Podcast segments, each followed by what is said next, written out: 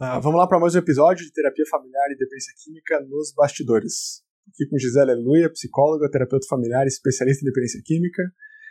E eu sou Rafael Mestres, também psicólogo, terapeuta familiar, especialista em dependência química. Estamos a gente aqui. vai falar hoje, Gisele, sobre que características os, os profissionais que querem trabalhar com família precisam ter, o que, que eles precisam fazer para se aperfeiçoar, enfim, qual é o arcabouço aí que nos envolve para a gente quase que pré-condições, assim, né, para um terapeuta. Isso. E eu queria começar já com, com, já com um conteúdo quentíssimo aqui, porque o inclusive isso não é da nossa cabeça, tem um minutinho é, no prefácio desse livro aqui, é, Terapia Familiar no Abuso e Dependência de Drogas. Uau! Ele fala. Essa versão em inglês, não. não. É, é linda essa versão. Ele fala exatamente sobre isso, sobre as pré-condições. Eu queria começar lendo já as pré-condições que ele mesmo cita sobre o terapeuta familiar que vai trabalhar nessa área. Ótimo. Podemos até discutir o porquê cada uma delas e a nossa opinião sobre Uhum. elas, né? Então, assim, uma. Primeira delas que ele coloca, assim, né? Uma recusa convicta de aceitar derrotas. Né? Então, se recusar com convicção a aceitar derrotas. O que, que você acha disso, Gisele? O que que para você seria uma derrota nessa, nessa área, assim? O que eu entendo, assim, que faz sentido na minha prática, né, quando ele fala disso, de uma, né, uma, uma recusa de aceitar a derrota, eu acho que tem a ver com. Trabalhando com família, é, muitas vezes a família vem sem esperança. Vem com uma postura meio derrotista já pro, pro problema. E é como assim, como se. Engraçado, porque isso me vem, vem na entranha já quando eu atendo a família, assim, de que eu não posso aceitar aquela. Essa postura Ela não é a última porque... página. Essa não é a última página, né? Ah, meu, tipo, como não? Eu fico é, aquela indignação, né, É. quando você assume como terapeuta de não, imagina, tem muita coisa para fazer e não, não dá para derrotar, tem, tem né, não podemos se derrotar porque tem muita coisa para ser feita ainda. Eu vou trabalhar isso com vocês e, e, a gente vai descobrir junto que tem o que ser feito e vamos nessa e vai confiem que a gente está num barco que tem futuro.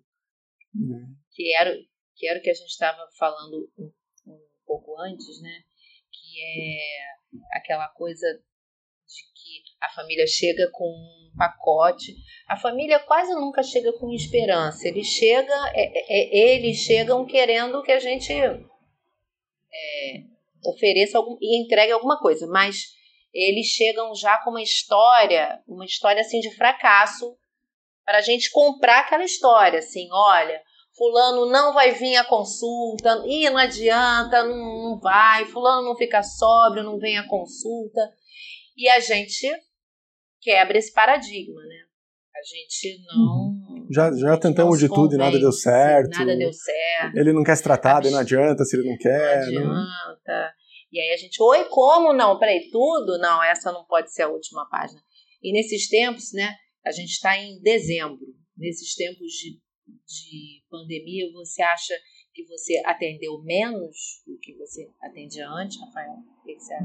Não, na transição sim, depois aumentou bastante. Pois é. Ah. O que, que significa isso? Né? Que nem o online, nem a pandemia foi a última página. Não. A gente não se convence de que o fulano, de que. Então, acho que tem a ver com aí. isso, então. Uma recusa convicta de aceitar a derrota. Fantástico. Inclusive, né, Rafa, só para as pessoas irem um pouco, a gente tem sobrenomes que ajudam a gente, né? Porque no caso do meu aqui é muito legal, as pessoas, ah, tô precisando de um milagre, aleluia. E você, né, você não chega sozinho, né? Você chega cheio de mestre. Então, assim, quer dizer, você, então ajuda, né?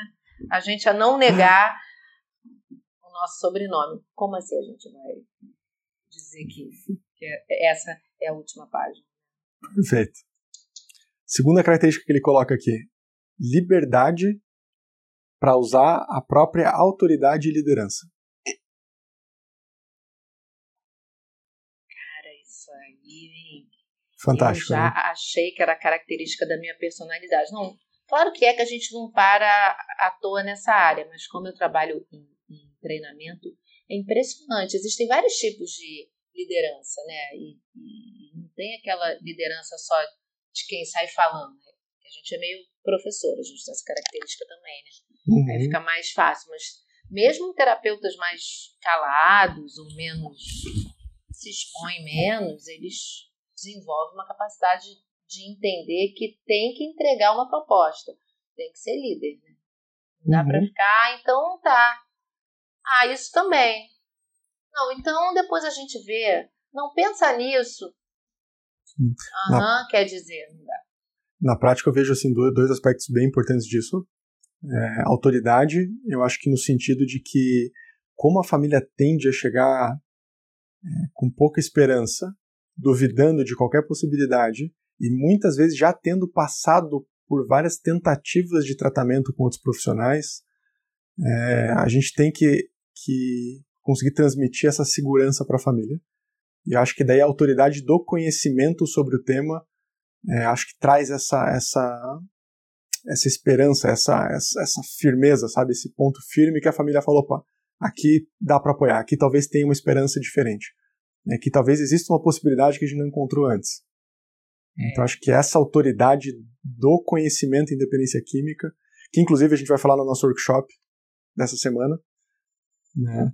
É, eu acho que é bem importante. Promotores das, das possibilidades porque nós nos baseamos em evidências. Não é uma coisa de autoajuda, com todo respeito à autoajuda, mas não é algo assim. Perfeito.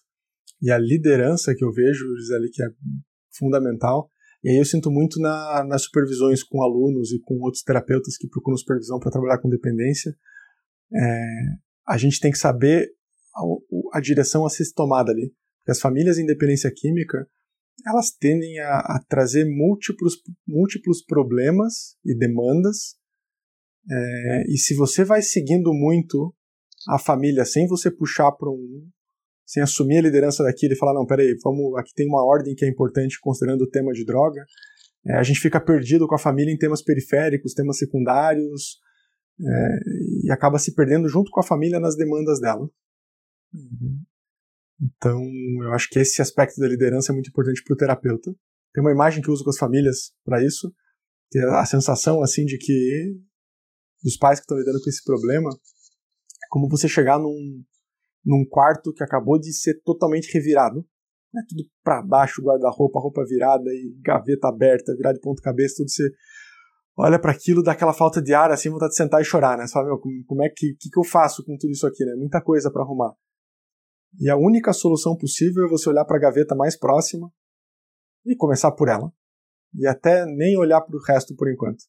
Né? Vai arrumando aquela gaveta ali, que aquilo ali já dá um, opa, consegui fazer alguma coisa, depois vai para a segunda. Já é um sinal de que aquilo pode mudar. Aquele quadro todo, ele pode mudar. Exatamente. Eu acho que a liderança é a gente é. poder olhar, pegar a família e falar, olha, essa aqui é a primeira gaveta. Vamos cuidar disso aqui. E o é resto vai vindo. Exatamente. Você está de acordo com isso? Fazer isso, a gente sabe fazer isso. Ah. É a gente que faz isso, né? Porque às vezes eles vêm com uma outra prioridade, né? Então a uhum. gente diz, não, não, não. Primeiro a gente vai arrumar isso aqui. Ah, por quê? Porque eu entendo disso, é, é. é por aqui que começa. O que, Pega falando de mão, terapia né? geral, é, pode ser bastante questionado até, né? Por quem não trabalha com dependência química. Fala, pô, como assim, né? É. Você vai numa demanda que não é a demanda que a família traz. É, é assim que funciona a independência química. É, assim é. funciona. Então acho que isso por que isso a gente tem que ver e, e, isso significa que a gente tem que vender um peixe, né? É assim. Por isso que hum. a gente tem que ter muita convicção. Uhum. Essa experiência. É então para mim faz muito sentido isso que o Minutinho fala, né? De, de de liberdade para usar a própria autoridade e liderança. Uhum. Outra coisa que ele fala é a flexibilidade para se curvar perante crises. Maravilhoso isso. Acho que isso aí. Olha, para gente falar disso, acho que a gente vai ter que entrar naquele assunto é que você sempre fala também daquele tripé, né? Do quanto que é importante o terapeuta ter um autoconhecimento e um conhecimento da sua família, que significa trabalhar a sua própria rigidez, né? Porque para a gente ser flexível, ser flexível é um trabalho pessoal, é algo, é algo que a gente desenvolve, aprende, porque a gente faz um trabalho interno que permite a gente ser flexível. Porque flexibilidade é sabedoria. Não existe sábio sem flexibilidade. Pode ser uhum. mas é sabedoria. E existe a flexibilidade técnica, que é o que às vezes a gente discute. Né? Tem, tem, tem o princípio, tem a estratégia. Se você for um cara rígido, um terapeuta rígido que só tem um jeito de trabalhar, só tem uma estratégia, ou você fica mais seguro só de uma forma, vai ser bem difícil trabalhar com adicção, porque por mais que a gente trabalhe abstinência, por vezes, muitas vezes a gente tem que trabalhar o controle do uso. Por mais que a gente acredite, tem um princípio e tem a estratégia, são duas coisas diferentes. Né? Por uhum. mais que a gente acredite naquela família, às vezes a gente tem que tirar o nosso time de campo e dizer: então, o trabalho acaba aqui, porque a gente acredita. Então, assim. Essa, essa diferenciação que você faz, eu acho ela brilhante, assim, né? Porque é, princípio e estratégia. Eu acho, tá aí é uma opinião pessoal, a gente precisa ser é, vai, até rígido com relação aos nossos princípios, mais flexível com relação às estratégias. Exatamente. Uhum. Porque para atender um princípio, assim. é, a gente pode usar inúmeras estratégias. É, e se a gente se prende na estratégia e vê que aquilo não está emplacando para uma família daquele jeito, se ficar batendo na mesma tecla ali. Você hum, sabe, Rafael, que eu, eu já tive esse insight trabalhando com a família. Muita, muitas vezes a resistência, eu não gosto muito dessa palavra, mas eu não vejo a resistência que a família tem de se conectar em alguma, em, algum, em alguma orientação nossa tem a ver com estar preso num, numa estratégia. Às vezes a família não procura ajuda porque pensa, ah, vai ter que internar, internar não quero. Internar é uma estratégia, não é um, uhum. não é um princípio. Ah, vou ter que separar, então eu não me trato separar também é uma estratégia, não é um uhum. fim. Então, assim, como as pessoas confundem intenção com estratégia. É, é muito. Ah, emagrecer não dá porque eu não gosto de comer frango. Comer frango é uma estratégia, não é intenção. Então, a gente poder é, ajudar a família se conectar com uma intenção e ser flexível na estratégia é o gol. Uhum. E aí eles vão se tornar consultores, né, deles mesmos. Sim. Sim. E quando, quando ele fala na flexibilidade de se curvar em crises, né? Crise é uma coisa que a gente vive o tempo todo com tratamento de dependência química. Eu acho que. Não são ele... pequenas, né, Rafael? É, eu acho que a flexibilidade de se curvar tem a ver com se adaptar também. Né? Porque às vezes está na crise você tem que abrir mão daquilo que você está fazendo e trabalhando naquele momento, porque aquele instante apresenta uma necessidade diferente. Né? Então, é acho que isso tem a ver com, com esse princípio. Perfeito. O ah, que mais que ele tem aqui? olha que bacana. A capacidade, essa, essa aqui eu adoro. A capacidade de raiva, sentir raiva e compaixão são essenciais pré-requisitos para trabalhar com dependência química.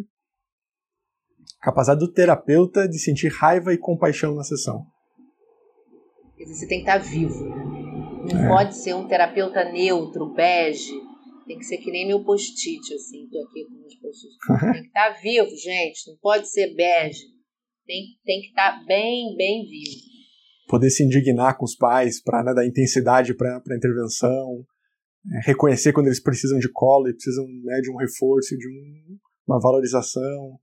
Acho que esses, que... É esses dois polos, né? Esses dois polos, eu acho que eles. É, são dois polos. Nossa, eu, eu vejo ele acontecendo muito nessa. Tem famílias, tô tá me vendo uma família em mente agora, assim, que a gente teve umas duas, três sessões, assim, de muita intensidade, assim, porque eu, é como se eu precisasse que eles sentissem é, o quanto eles estavam adaptados ao uso de droga do filho do qual eles se queixavam. Nossa! E... Teve uma. Fala, fala. fala não, não, e, e eu lembro que foram sessões com muita intensidade, assim, tipo, de eu estar indignado mesmo com eles, é, mostrar a indignação, né?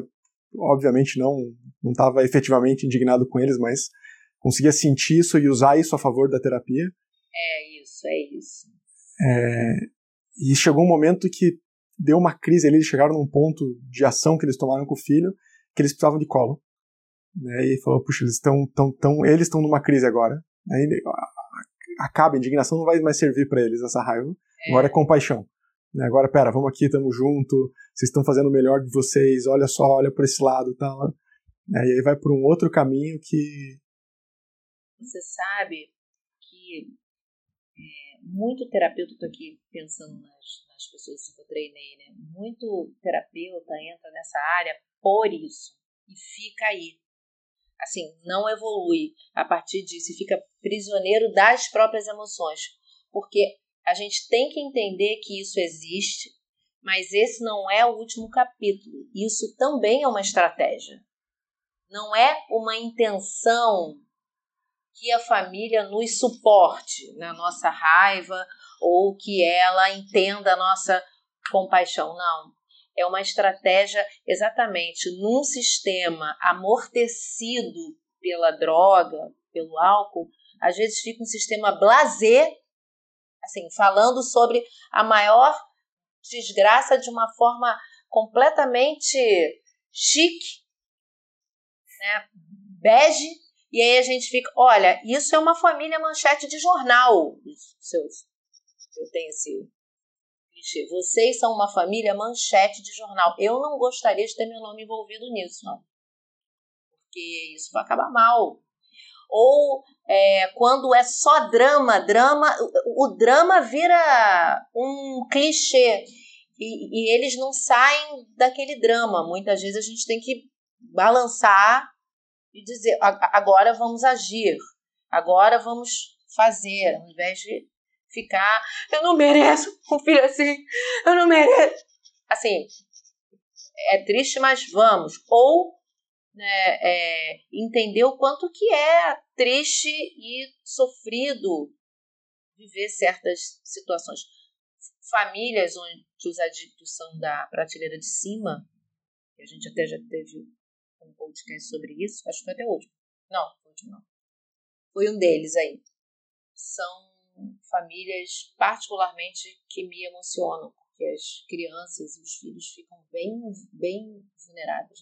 Uhum.